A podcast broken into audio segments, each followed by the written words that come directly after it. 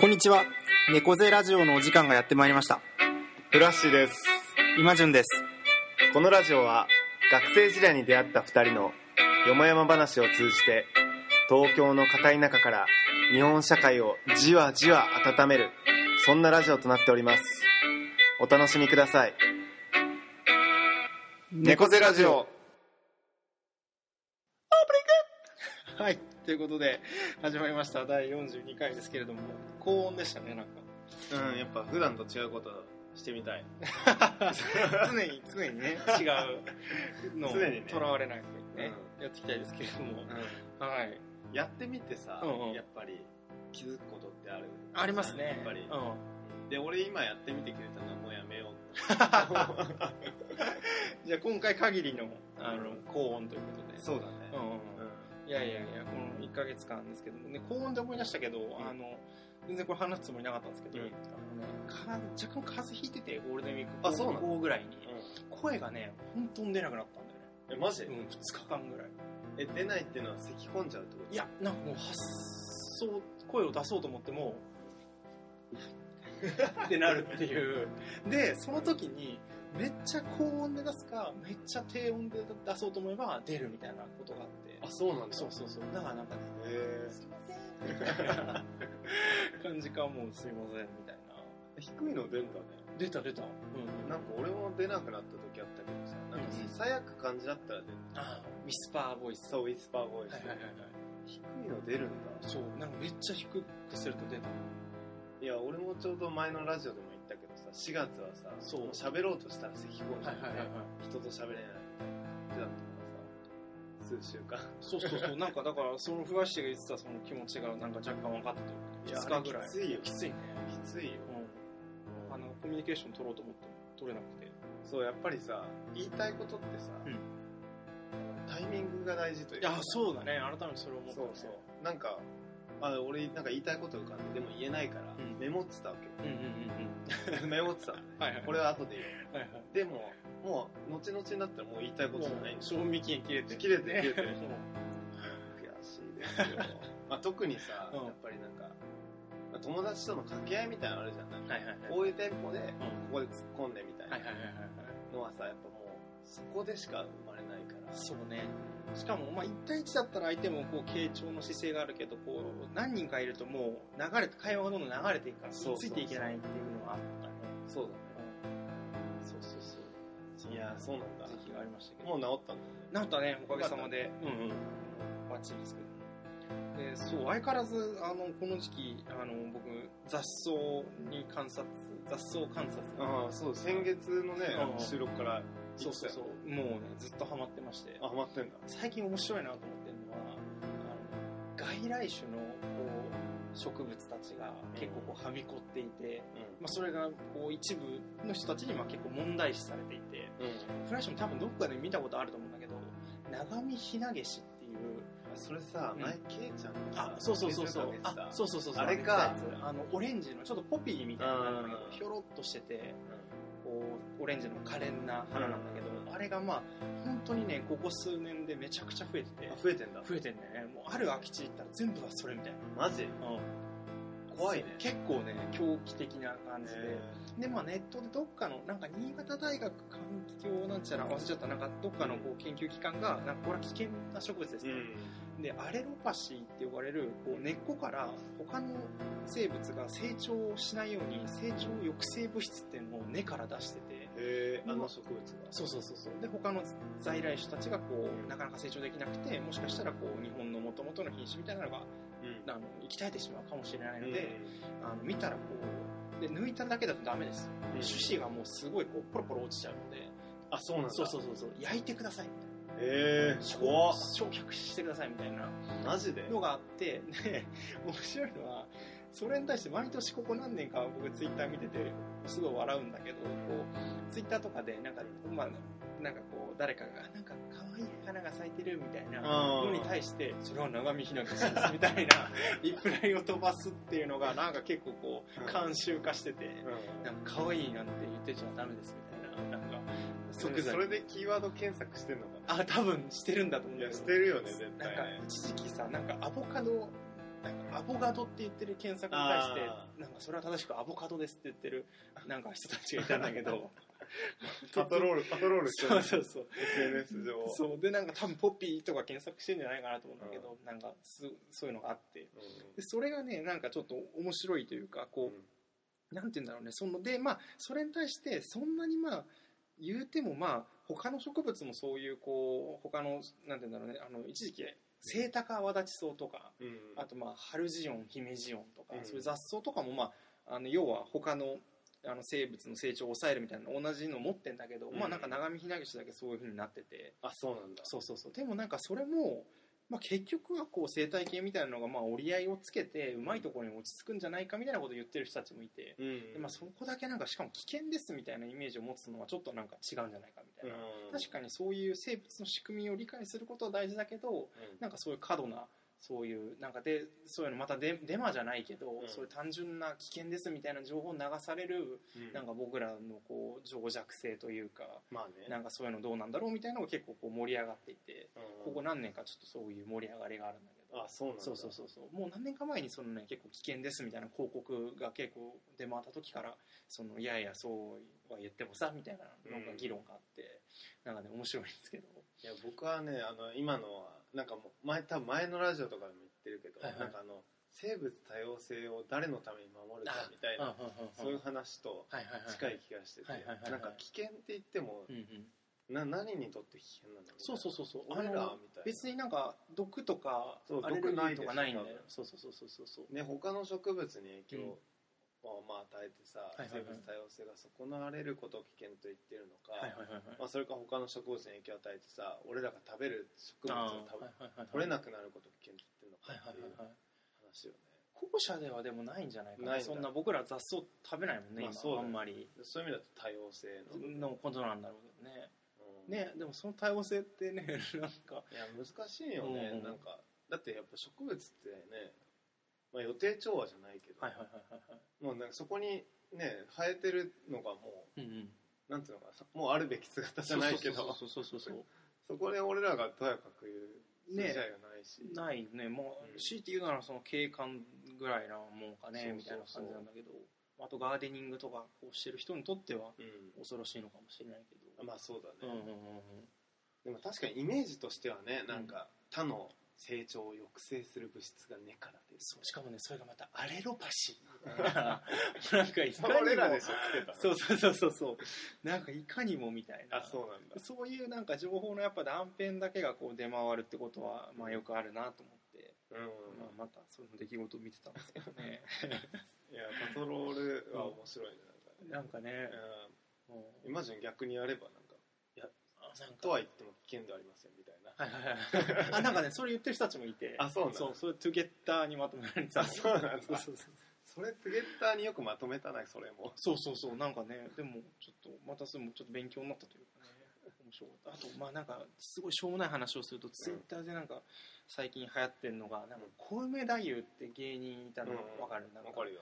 なんちゃらかんちゃら畜生みたいなことを言う、でなんか小梅太夫がなんか一日一畜生みたいななんかツイッターでやってるらしいんだけど。一日何？一畜生みたいな。あそのなんか一つうんなんちゃらなかんちゃら畜生みたいなつぶやくみたいな。ほどね。でそれに対してなんか今流行ってるのがひたすらその毎回小梅太夫がツイートするのにこう批評を加えるっていう そ れもうリプライがなんか毎日3もう200300ぐらいになっててなんかここは理解できるが、なんかここはお前手抜いただろみたいあなそうなんのがだなんかザーッと出てきてて。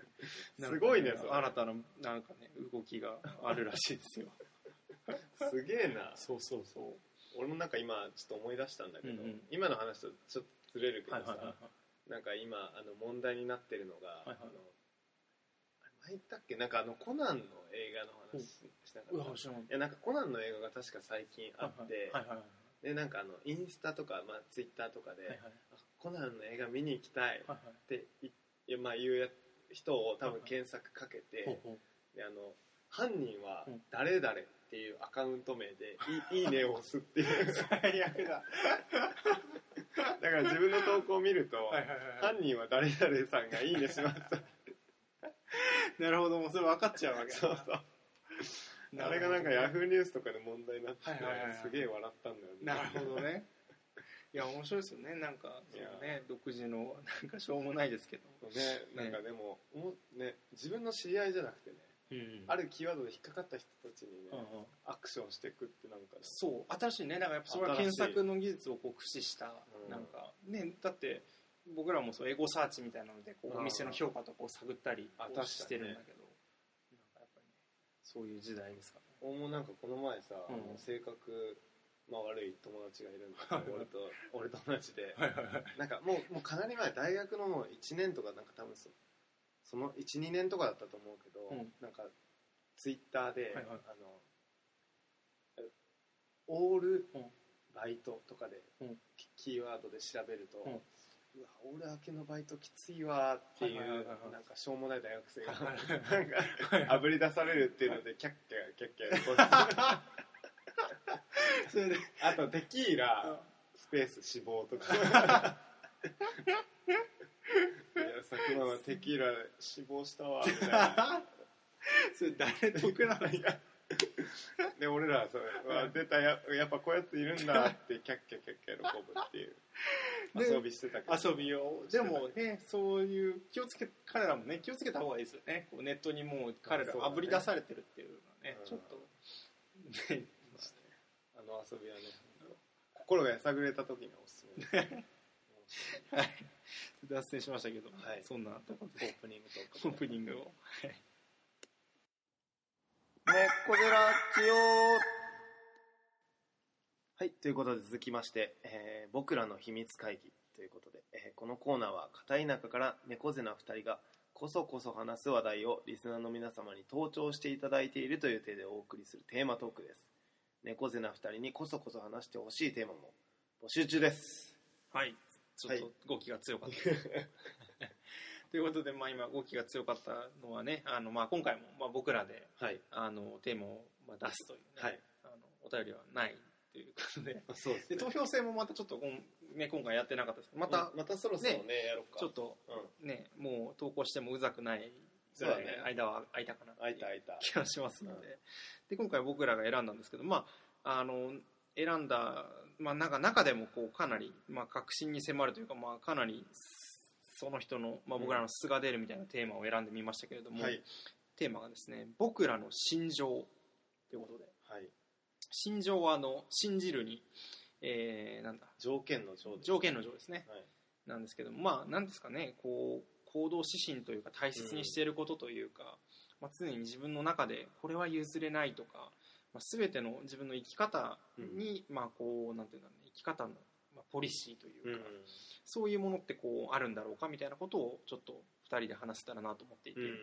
もともとのきっかけはあの僕が働いている、まあ、くるみろコーヒーのお店を、まあ、最初作る時にあのかなり手伝ってくれています。あの、うん。豆彦という三軒茶屋と渋谷に、えーあるカフェのオーナーの井川さんという方が、まあ、このこの度本を、ねうん書いたんですけども、まあ、その本が、まあ、こう井川さんの中でずっとこう美しいとか美しさっていうものが、まあ、こう心情というか美しいってどういうことなんだろうとか、うん。美しさってどういうものなんだろうみたいなことをまあずっと考えてきた、まあ、カフェをやりながらずっとそれをまあこう自問自答してきてカフェを、えーまあ、カフェを通して表現してきたとうん。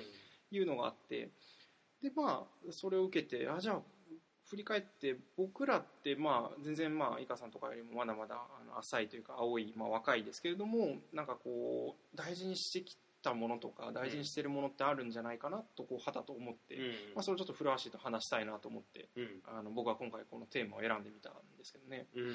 まあこれはフラッシーと僕だけじゃなくて皆さんなんかそういううん。ことがあるのかなってこともちょっと聞いてみたいなとは思っていて、うん。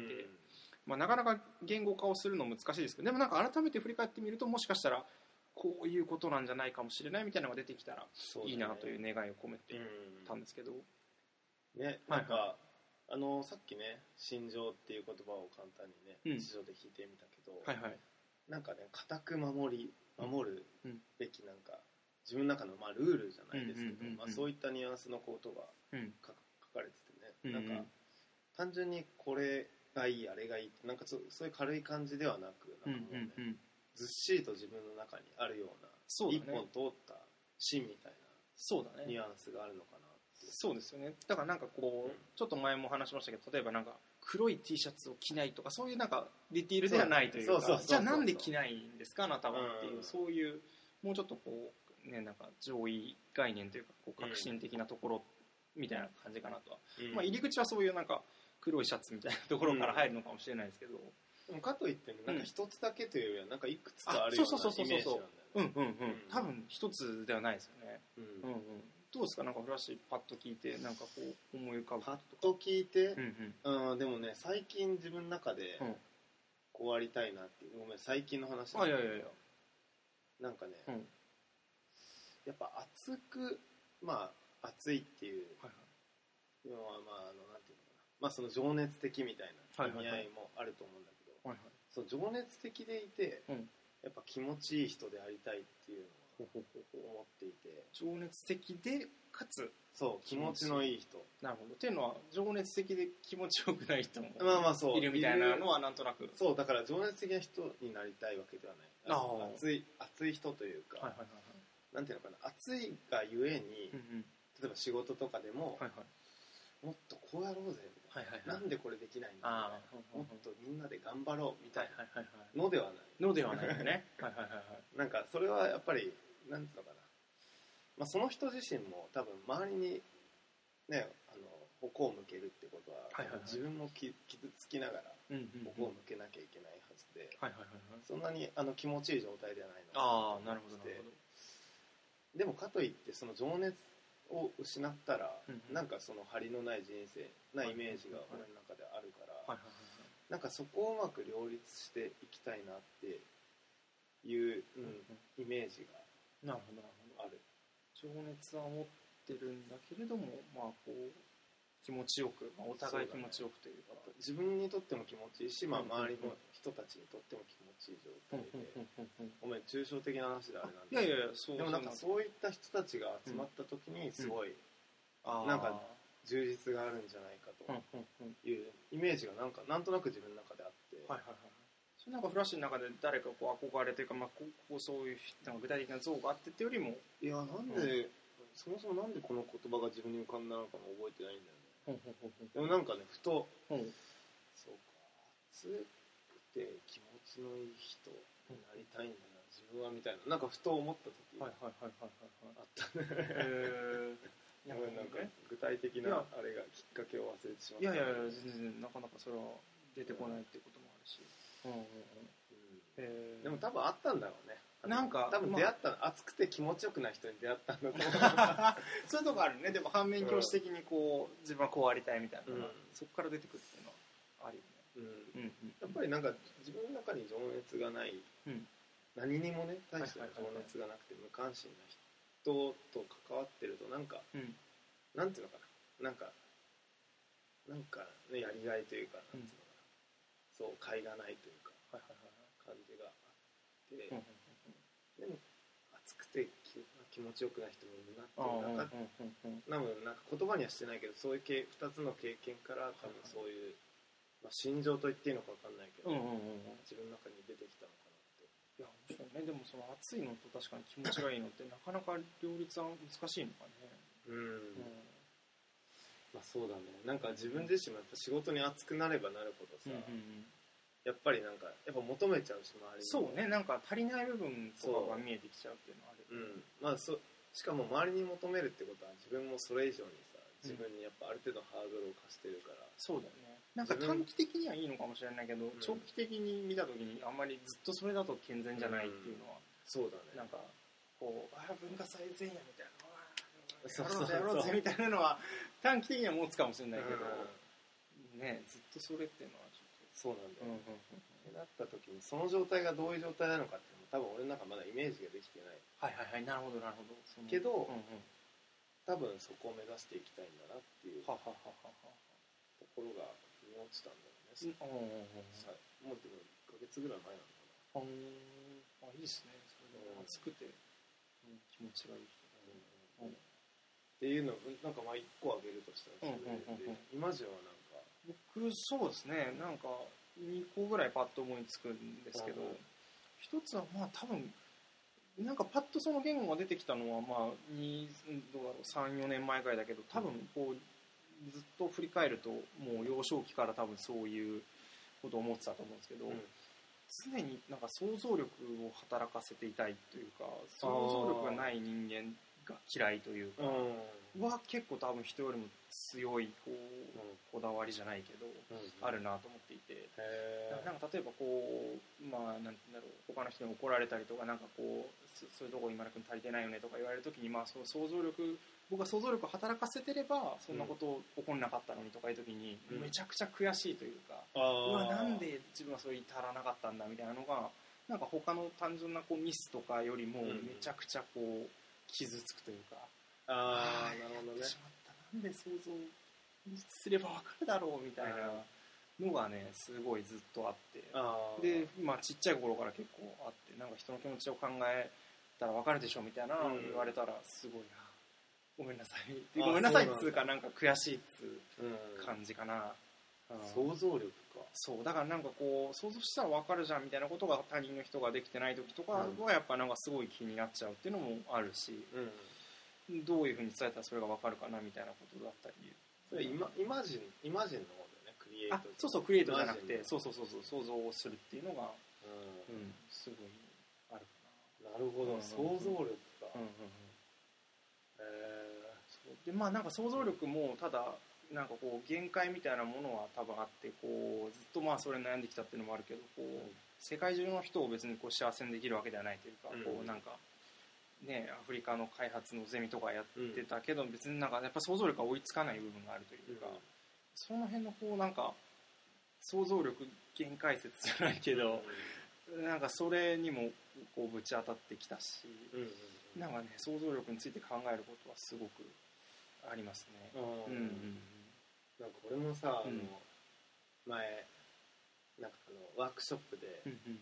なんかもうすごいでかいお題でさはい世の中を良くするために何が必要かみたいなおはいはいはい。題をママチャイキャラバンの一発目でやったんだけどはいはいはいその時ね俺もう全く覚えてないんだけど、うん。動画を見返すと俺なんか想像力がとか言ってる いや想像力でしょみたいはいなはいはいはい。ことを言っててさ、はいはいはい。ちょっとどういう文脈で言ってたのか覚えてないんだけど、うんうんうんうんそうね。なんか想像力にその限界はあるんだけどでも想像することをやめたら終わりまあそうだだなっていうのはなんかあったり、ううん、あとまあその他人の想像っていう意味でもそうだし他のなんかこうあらゆる可能性を探るとかこううん。何かを、まあ、もうちょっとクリエイトに近いと思うんだけど、うん。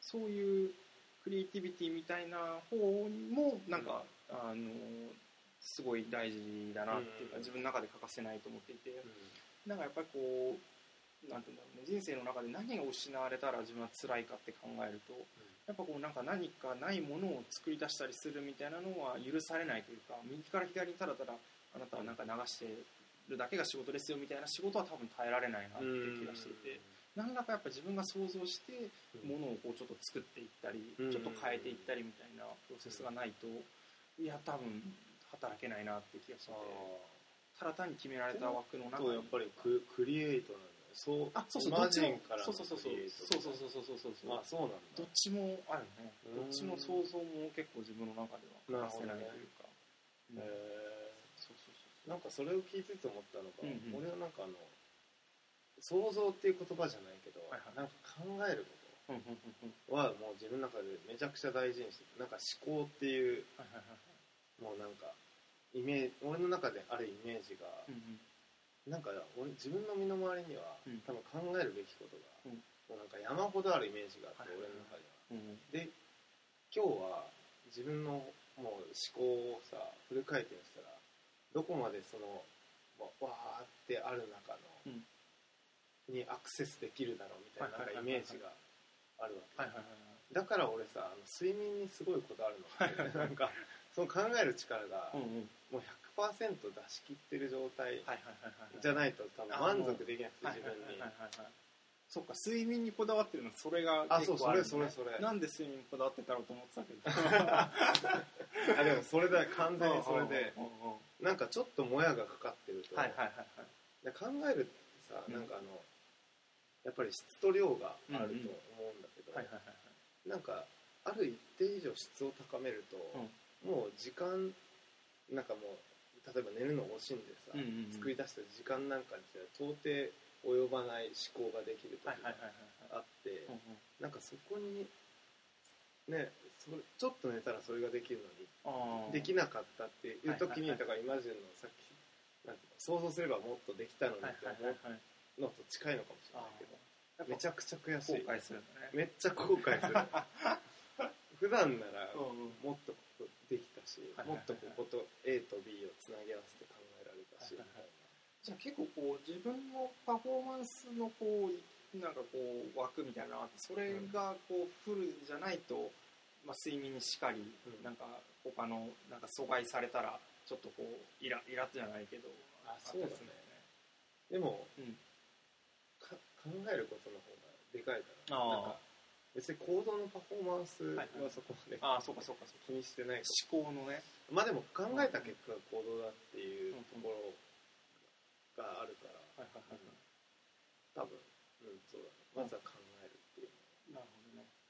結構あるの？そのなんかうわ今日その思考のパフォーマンス自分70ぐらいだわ。なんかああみたいな。あるあるあるある。あるよやっぱり。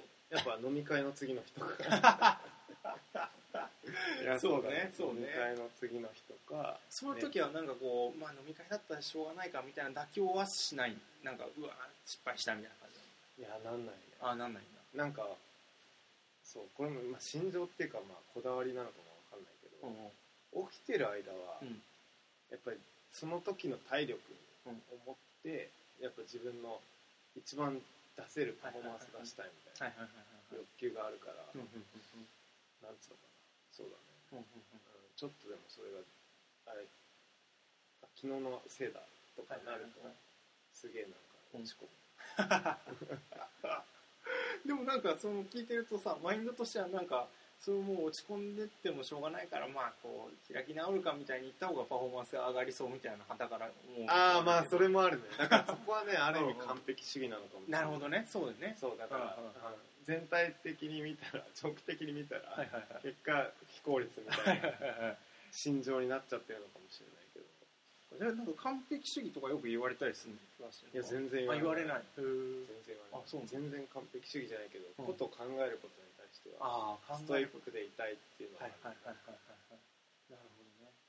考えることに対しては。うんなんかうんなんかねうんやっぱ、あの考えた結果、うん自分じゃつなぎ合わせないって最初思ってた A と B が、あれ？みたいな、実は一緒。あがまあこういう関わりがこういう構造と関係性でみたいな。そうそうそう。っていうのがね分かった瞬間にねすごいなんか出るあなんかあ脳内物質が なんか出てる。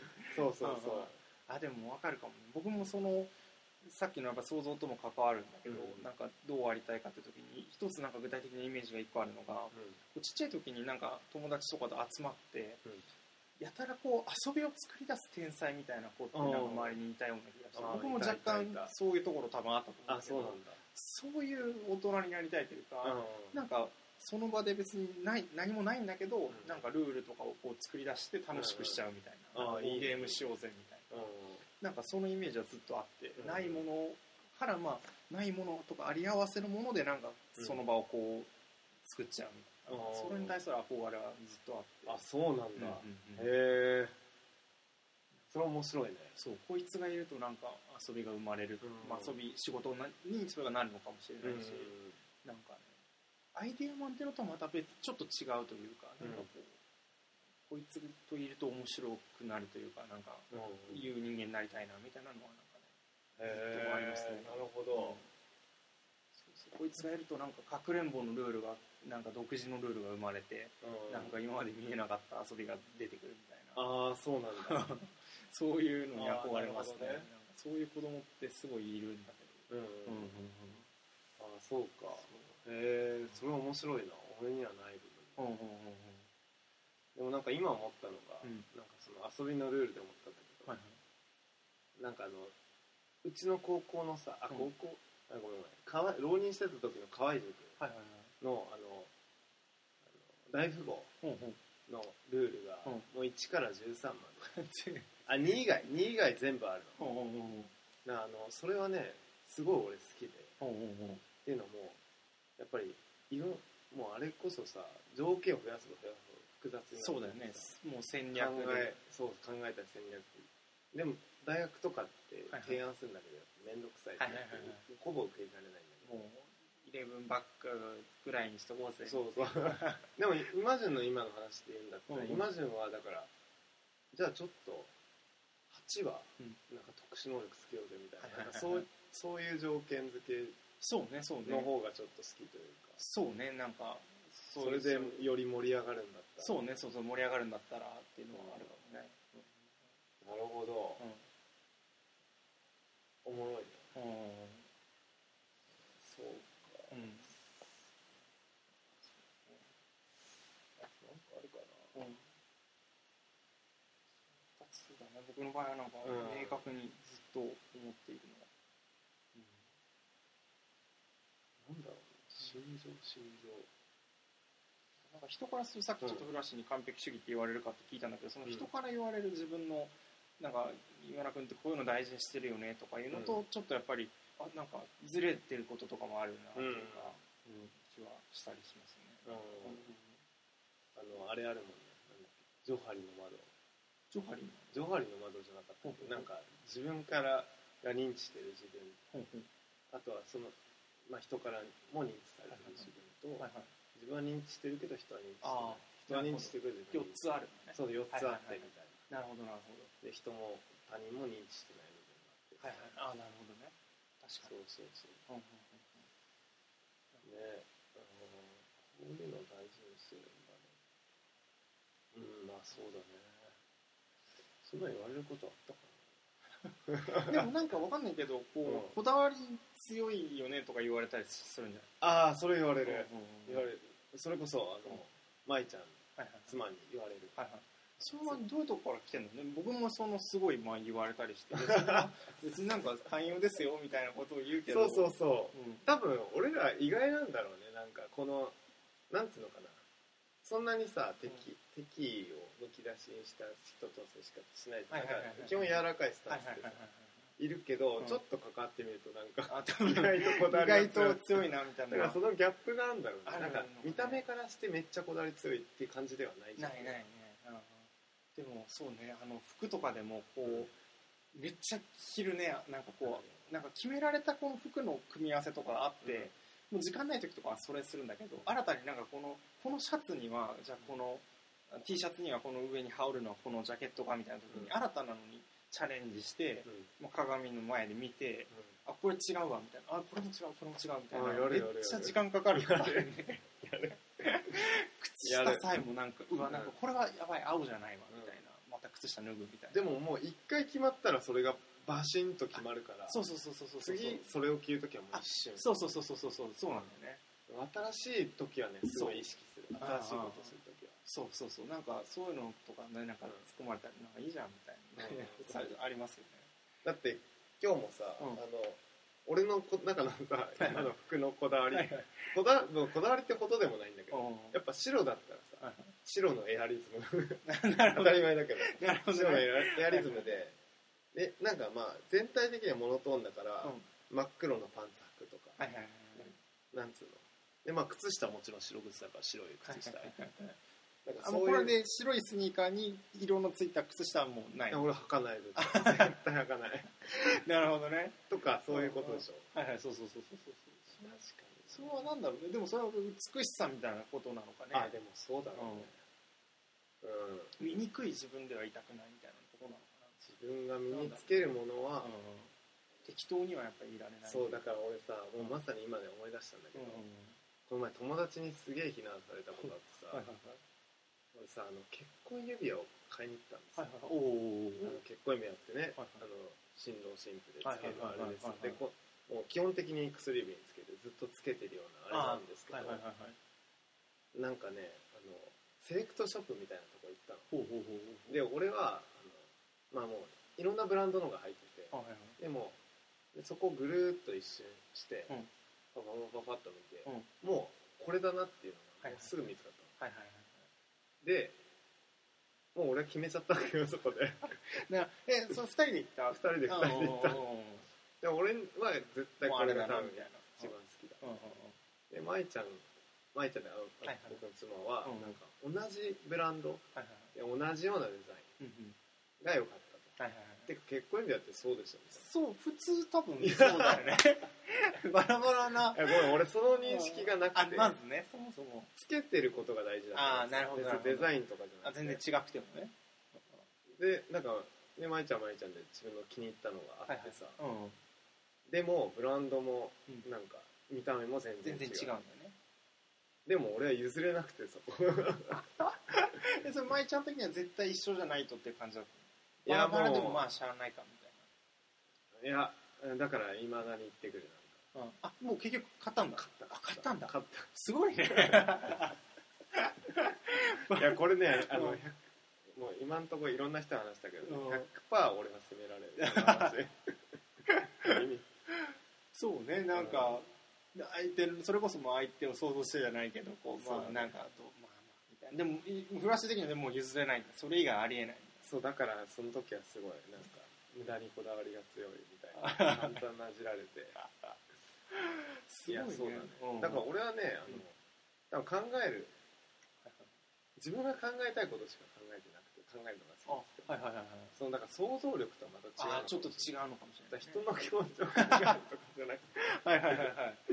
もう自分でこれと思もうったら。俺は考えたんでも、はいそれが自分に合う理由をはい。めちゃくちゃ考えたのでもそれしかないってとこまで思考を高めてさ高めちゃったからがゆえにうん。もう譲れなくなっちゃって。もう崩せない。よねもう崩せない。でも本当ごめんみたいな、はいはいはい。俺はこれがいい。はいはいもうこれしかないみたいで舞ちゃんもそれはなんかじゃあ分かって民良君のにするよみたいな感じではなくまあでも私はやっぱこれがいいかな。まあまあね、まあ、向こうも向こうでね、やっぱり指輪ってまあまあ大事だですよね、まあ世間一般的には男性より女性の方がさしかもなんかそういうこう不分律的なのあるよね。なんかこう女性が選んだのをまああそうだね。みたいな、うん。ありますよねね今ちょっと反省してる。あ今はあの時は全然反省してなかった いいねでもそんな新しいよね。そんな別々のしてる人とか多分ね世間こう1000人探し1000人ぐらい探して1人いるかいないか。マジで？なんじゃないですか。そうなまあ大体一緒のあだペアペアリングとか呼ばれるからさ。のうん。まあね。そうなんだ。でもいいんじゃないですか？なんかあ新しい風が。まあね。ね。うんこれは一生言われ続けるなって思ってる。まあ一生言うよって言われてるし。うん。うん。まあまあちょっと分かってきましたねでもなんか。まあなんとなくね。うんうん。うん。思考なんかちょっとお互い一緒なようで違ったりする思考確かにね。うんうん。でもやっぱりその考えるっていう部分では一緒だけどそうだね。想像もうんうん思考するってことも。うんうん。でもやっぱねそのねベクトルがちょっと違う。そうだねそうだね。なんか他人ありきみたいなところが僕はあるかもねで今じはやっぱ想像することを通じて何か新しいものを生み出したいっていう。そうねクリエイトの方もありますね面白いですね。そんな感じで話してきましたけど。これはね猫背書と違ってうん。楽なのはねこうバラバラ拡散しても回収しなくてもなんとなくそうそうそう。終われるそれっぽく。一応最後まねまでなんとなくね。全体総括 まとめを入れてね、入れますけど。うん。まあこれもあの本当に僕らだけじゃなくて皆さんのむしろ聞きたいというところもあるそうだのでね。聞きたいね。ね。それって絶対何か一つあるはずだからね。うん。生きていく中でいやでもこのテーマ良かったわ、うん。なんかうんうん俺の中で発見があったわ。おおね。僕もちょっと改めて良かった話すことで。はい。ありがとうございありがますとうございます。猫ゼラジえー続いて、えー僕らの歌のコーナーですけどもこのコーナーではリスナーの皆様から寄せられた好きな詩歌詞名言自作の詩を、えー、イマジンかフラッシュが心を込めて朗読しますと普段あまり披露することのない自分の大好きな言葉をぜひラジオで聞かせてください。で、まあ、皆様からのお便りがない場合は、えー僕かあイマジンか古橋氏が自作の詩を読み上げますということでで今回はお便りがなかったですのであのまた自作の詩ということで古橋氏がはい。一つ読んでくれるということで行かせていただきます。体。空腹になると普段ぼやっとしている胃がはっきりとした輪郭を持ち体内に位置づけられる深呼吸をすると血流を通じ全身に行き渡っていく酸素のイメージが頭に浮かぶ。耳を澄ませると身の回りに今まで気づかなかったたくさんの音が溢れていることを知る。運動をすると翌朝あらゆる筋肉が心地よい痛みを持って満足げに語りかけてくる。左胸に手を当てると想像以上に力強く躍動感のあるそれと出会う。今日もまた知らぬ間にひげが伸びてきたようだ。私たちは自分の体が何を成し得るかさえまだ知らない。はい。ということでね。すごいね。なんか前回の空っぽもちょっとこう、はい。体とああ外界との関わりみたいなけどなんかフラッシーのここ最近の詩としては確かに。なんか体がちょっとこうテーマっていうかね意識してなかったですけど、うんうん、無意識の中で。なんかね、あのうん。この詩はあの一番最後私たちは自分の体が何を成し得るかさえまだ知らないっていう自分は、はい。あのス哲学者のスピノザおおはいはいはいが言った言葉らしくて、はいはいはいまあ、ぼ俺もどんな文脈で言ったのか知らないんだけど、はいはいはいちょっとこのフレーズになんかインスピレーションを得てはなんかて適当にって言ったらだけど書いてみたらなんかこんな感じになった。いやでもすごいですね。そのこうスピノザの言葉に刺激を受けてそこから自分がこう新たに芸術を作るというかなんかそういうの芸術の世界でありますよね。オマージュじゃないけどなんかこうもともと引用元詩があってそれに絵をつけたとか。あそう詩があって音楽を作るみたいなうん。のが結構あるんですけど、まあやっぱねそういうねなんか何か想像したものを見た時ってね自分のそういう想像力みたいなのもね刺激を受けるからね。ありますよね。あの芸術の定義でね僕らが定義したあ見るものに揺さぶりを与えるもの。かけるもの。そうそうが芸術の定義ですから、はい。第34回あたりでの多分、ね、ゴザラジオを聞いていただければね。そうですね。ということで、はい。ありがとうございますありがとうございます。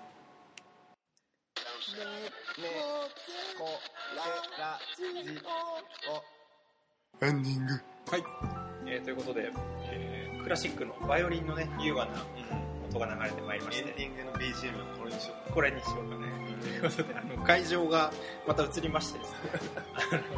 スタジオがあの収録の時間の関係でね終わってしまったのでまたいつもの、えーパン屋さんに。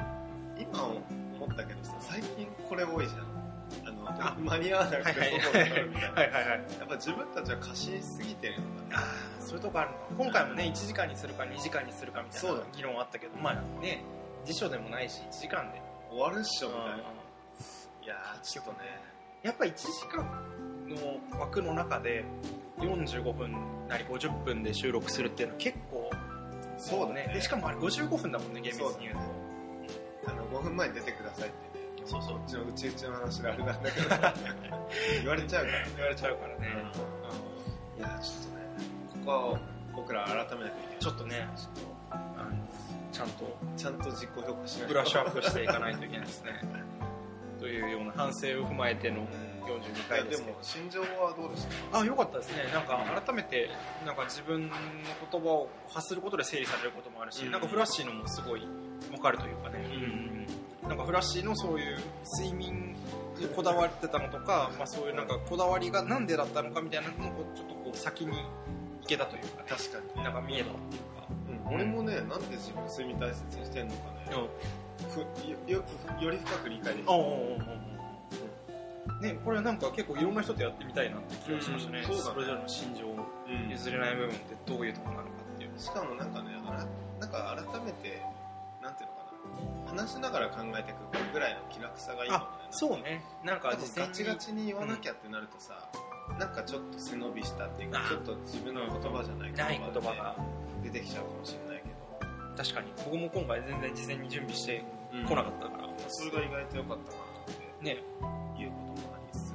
ありますね。ちょっと皆さんの心情も。はい。ね。ちょっとコメント欄あたりでね。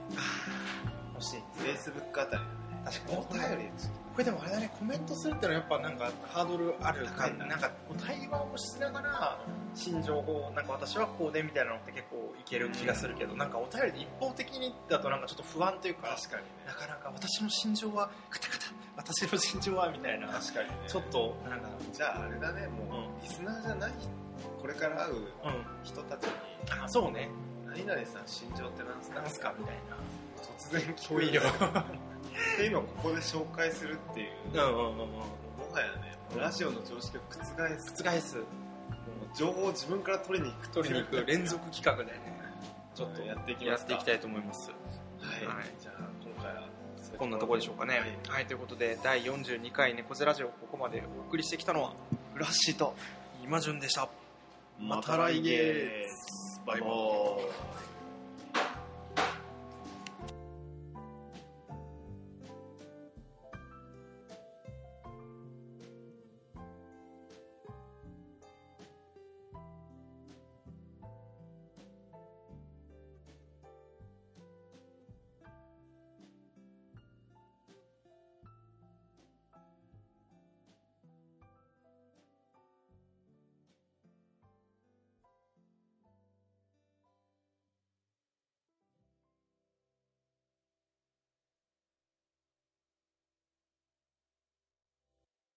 Berkeley.